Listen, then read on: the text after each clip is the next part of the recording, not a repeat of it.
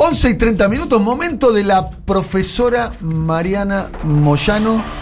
Voy a hablar de algo que ustedes que son este pura son puro Kant. eh, Vino con ganas de buscar pelea hoy. no, no, advierto. no, no, no, pero se me ríen cuando yo hablo de esto porque son muy kantianos ustedes, la razón, ¿viste? Toda la razón. No te lo permito. No, ¿Viste? Eh, Cartesianos también podemos ser. También, Bien. pero eh, hay una, una idea. Lo primero que quiero aclarar es que cuando eh, estoy planteando esta cuestión o, o- o quienes están trabajando estos temas, no es que están haciendo una cosa este, de los emoticones y la autoayuda y la superficialidad y viva el amor ni nada por el estilo, Bien. sino que es un planteo de ver cómo la cuestión de las emociones y los miedos, básicamente, están hoy formando parte de, de la- de las votaciones, por ejemplo, y la política todavía no ha tomado nota de cómo eso funciona del todo. Sí, algunos. Hay algunos, algunos casos que sí. Entonces, Suele decirse, profesora, si me permite un comentario, Sí. que, que las, los procesos electorales son más emotivos que racionales. Claro, lo que pasa es que en el sentido de la, mm, de la publicidad, cómo la publicidad trabajaba o trabaja eso, ¿no? Que es apelar a lo otro. En este sentido, lo que algunos analistas están observando es que ya no es lo otro la emoción, sino cómo está en primer plano la emoción. Entonces, eh, ahí es donde hay un problema, porque cuando se tira de ese piolín demasiado, termina siendo una cosa de mucho peligro para la democracia. Por eso... Porque además parece- las emociones son más volátiles que la razón. Exactamente. O sea, uno, exactamente.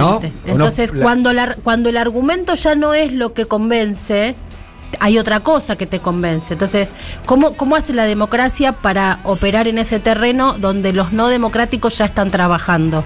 Y les va bastante bien. Y ahí, ahí ve fenómenos a escala global tipo eh, Bol- Trump, tu amigo Bolsonaro. Bolsonaro. es este como me parece el caso pero bueno pero, ordenémonos así Dale. porque así después lo charlamos mejor una de las cosas que hay varios libros que estuve viendo que salieron están eh, terminando de salir se están terminando de presentar o sea todavía no están en la en la industria en las librerías pero sí yo di- diría como que vayamos por ese tema prestándole atención el planteo básico es bueno la política es un ejercicio de comunicación y sin comunicación no hay política posible. O sea bueno qué vino primero en un punto no importa porque todo es comunicación todo es política y demás. La cuestión es que las dos cosas tienen que pensarse en el mismo paquete. Bien. el primer corte para pensar es que en el siglo XX la razón era lo que dominaba, era el mundo del pensamiento, esto. Somos todos cartes, pienso luego existo, para esta frase medio ya de, Sí. de En sobrecito vez de de azúcar. siento, luego existe. Exactamente.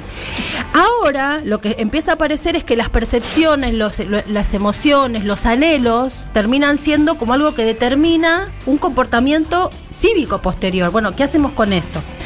Em, lo que se ha este, em, empezado a ver es como eh, esto que termina pasando, que quienes tienen una gran capacidad de argumentación a veces pierden frente a lo irracional. Entonces, ¿qué explicación se le da a eso? Me parece a mí que, por ejemplo, en la Argentina tendemos mucho a hacer como un señalamiento rápido sobre, bueno, es el odio, bueno, son gorilas, bueno, son los medios, pum, la otra cosa. Y por ahí sí, pero por ahí también hay algo más, que es más complejo y me parece que hay que empezar a pensar. Uno de los eh, de las personas que está ocupándose de esto, sobre todo en su último libro que se llama Gestionar las emociones políticas, es Antonio Gutiérrez Rubí, de quien hablamos bastante en este programa, que tiene mucha ligazón con, con las campañas argentinas, y él dice que el like le gana al think, o sea, el gustar le, le gana al pensar. En el mundo de las redes sociales no es disparatado pensar que esto está funcionando de esta manera. Y él lo que dice es que la atmósfera emocional hoy es tanto más importante como la de las, emo- de las opiniones, ¿no? Y, y, y- y- pensemos, en- cada vez que uno tira estas cosas, digo, pensemos en ejemplos, pensemos en cómo nos impacta, incluso de quienes son seres absolutamente racionales. Por poner un ejemplo, en la Argentina no hay nadie que argumente más que la expresidenta Cristina Fernández. Argumenta todo el tiempo. Sin embargo, ella lo que genera entre sus propios seguidores que siguen sus argumentaciones y las, y las apoyan, también genera una cosa muy emocional, muy intensa. Entonces, esa intensidad también es parte de esto de lo que estamos hablando. No es que los que son racionales o argumentativos en extremo no tienen este costado. También opera consciente o inconscientemente a propósito o no. Hay un, un, peri- un periodista, no, es un, eh, una, una- una persona de los, de, los, de los medios de comunicación, porque es algo más que, que periodista, se llama Mark Thompson. Él fue presidente del New York Times y director general de la BBC. Y él dice lo siguiente que me parece central. Dice, la crisis de nuestra política es una crisis de lenguaje político. Dice, cuando el lenguaje político pierde su poder, o sea, esto que nosotros conocemos como la argumentación permanente, para explicitar y para implicar, lo que se pone en riesgo es nada menos que los vínculos democráticos. Y uno empieza a pensar las cosas que están pasando en el mundo, cómo se, se cómo, aparecen estas derechas, este, que de, lo que charlábamos el otro día, este, con Gerardo cuando vino acá hablando de, Europa y demás. Esto aparecen de pronto derechas con, con una legitimidad electoral y uno dice, ¿y dónde estaban estos? ¿Cómo llegaron acá? O sea, hay un proceso subterráneo que está ocurriendo y que lo que están diciendo estos pensadores es que la política tal cual la conocemos no está terminando de poder eh, abarcarlo. Entonces, básicamente ellos lo que hablan es el mundo, pensar en un mundo de enojos, ¿no? Pensemos en los miedos, las desconfianzas, ahí aparece mucho el tema de los inmigrantes, los discursos como el de Bolsonaro, las como las identidades, ¿no? El, el acento en las identidades, que lo que propone ese propio grupo de las identidades es la inclusión, termina generando muchas veces ese mecanismo, un mecanismo de rechazo a esa inclusión que propone, o sea, termina viendo como una especie de juego perverso de quienes pretenden incluir e incluirse terminan generando una especie como de temor. Por ejemplo, bueno, pienso, por ejemplo, lo que pasó con, con, con en Brasil, este, donde en el medio de, un, de, la, de la potencia más democrática del discurso de, la, de los, las minorías, por llamarlo que no son minorías, pero que se llaman a sí mismas minorías, en, en Brasil, termina eso generando un rechazo tal que termina apareciendo Bolsonaro. En el mismo momento en que se propone más democracia, sucede algo, aparece un personaje de lo más antidemocrático. ¿cómo puede ser? A, ver, un ejemplo de, de, Brasil podría ser en la campaña, uno de los momentos donde más creció la campaña de Bolsonaro cuando estaba en duda si podía ganar o no en el balotaje, es cuando se produce la masiva marcha en contra del ENO. Claro. No, claro. eso podría ser un ejemplo, de eso.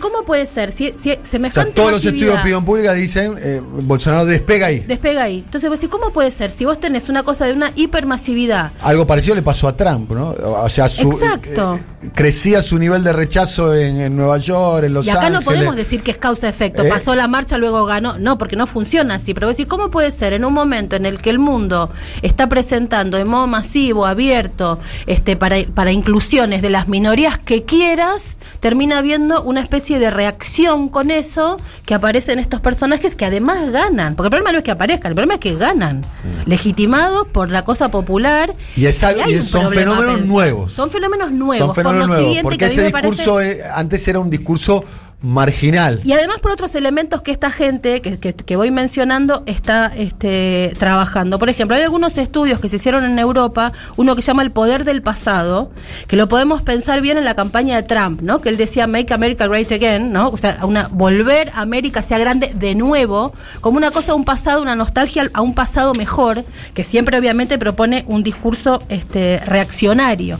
Y una de las cosas que empiezan a observarse ahí, un sociólogo inglés que llama eh, William Davis, que tiene varios libros que la verdad que son re interesantes. Él dice, los mensajes agresivos se han adueñado de la sociedad. Y eso explica por qué la cita de autoridad, antes central en las sociedades democráticas, ha sido reemplazada por el a mí me parece o es mi opinión.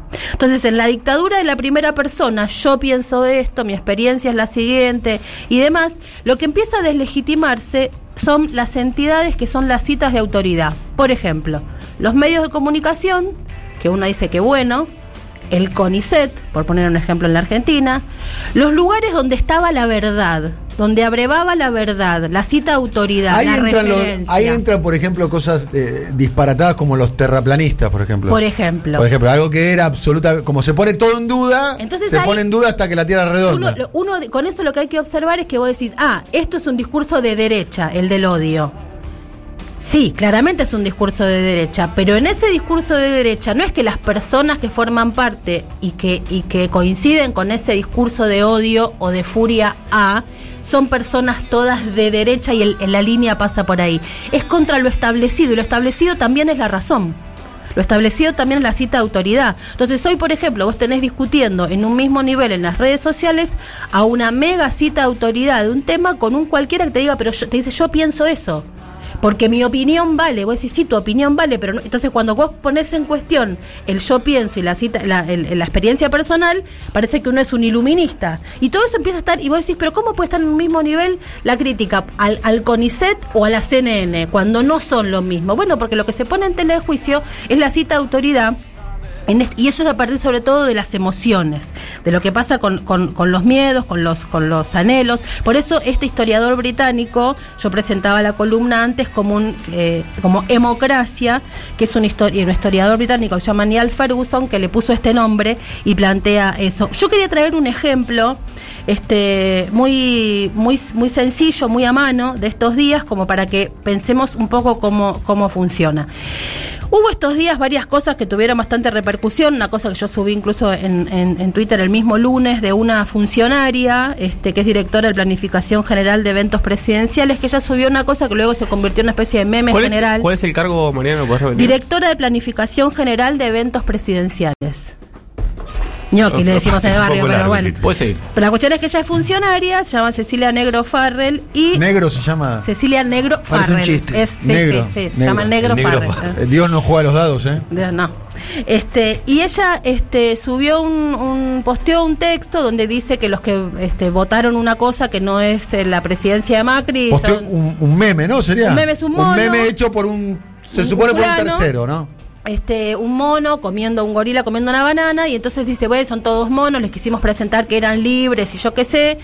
Eso tuvo bastante repercusión. Y hay algo, Dani, que te voy a preguntar al aire, y a propósito, este, es que- porque tengo la siguiente duda. E- e- en ese mismo momento en que la gente de Macri se estaba dando máquina, digamos, con este meme, porque lo empezaron a poner todos como estado de WhatsApp, Sí. este, y lo, era como una especie de su bandera del día, del lunes, mientras estaban haciendo una especie de recuento paralelo de los votos en algunos lugares, porque ellos que, creían que no, no podían haber perdido, había, hubo como una cosa de no, no- El macrismo. el macrismo en jefatura, que El domingo, como- el domingo. El lunes a la mañana empezaron a, diciendo, no, no, no podemos haber perdido, no puede ser, no puede seriamente, ser. Seriamente. pa- pa- para, un- un- alguien suelto o, un- no, no, o una en una persona. instancia oficial. Una instancia alguna- oficial. sí, te, te digo, segunda, tercera línea, Claro. no este, el propio Marcos Peña, No. eso no lo sé. Pero sí, no fue la actitud de Macri, ¿no? Macri de hecho reconoció rápido la Claro, derrota. pero ¿no? por Cosa abajo que- hubo una cosa que a mí me llamó la atención, entonces se dan máquina con eso, con Sí. este meme, que circuló bastante, y también con un audio Ajá. Que lo, lo, lo trabajamos. tenemos el audio? Lo tenemos, lo que pasa es que No la lo verdad es que escuché. eh, no, por, Ah, por, no lo- por lo ¿no siguiente. lo querés poner? no, no sé. Es muy Me violento. Me pasa lo voy a escuchar. Es horrible. Bueno, entonces no lo ponga. Por eso. Entonces. Si es horrible, no lo ponga. es- está ahí y por eso es- me pasa yo y digo, voy a preparar la columna y con esta duda que la quiero presentar audio- públicamente. Por un lado vos decís, está esto y, Ah, es y un hay audio que muy- muy violento. Una violencia Muy que es como que quiero censurarme a yo misma al aire en público. Pues lo podemos poner 10 segundos, vemos el tono y lo sacamos. Hay un cachito para como para tener nos- idea. nos- y nos ese- autocensuramos. Y ese es el arranque, ¿no? Para que tengamos tenemos, idea. tenemos un super show que nos dice no, no lo No lo hagas. pases. no lo hagas. Claro, no lo hagas. claro. A ver. A mí que no me vengan a pedir ropa, alimentos no perecederos para los inundados, Lo porque la verdad que Lo estos escuché. negros de mierda se pueden ahogar en su propia mierda. Bueno, más Ese o menos. es el inicio. Dura varios minutos. Dura eh. varios minutos y termina, Y se, se pone, pone peor, muy- es sí. horrible.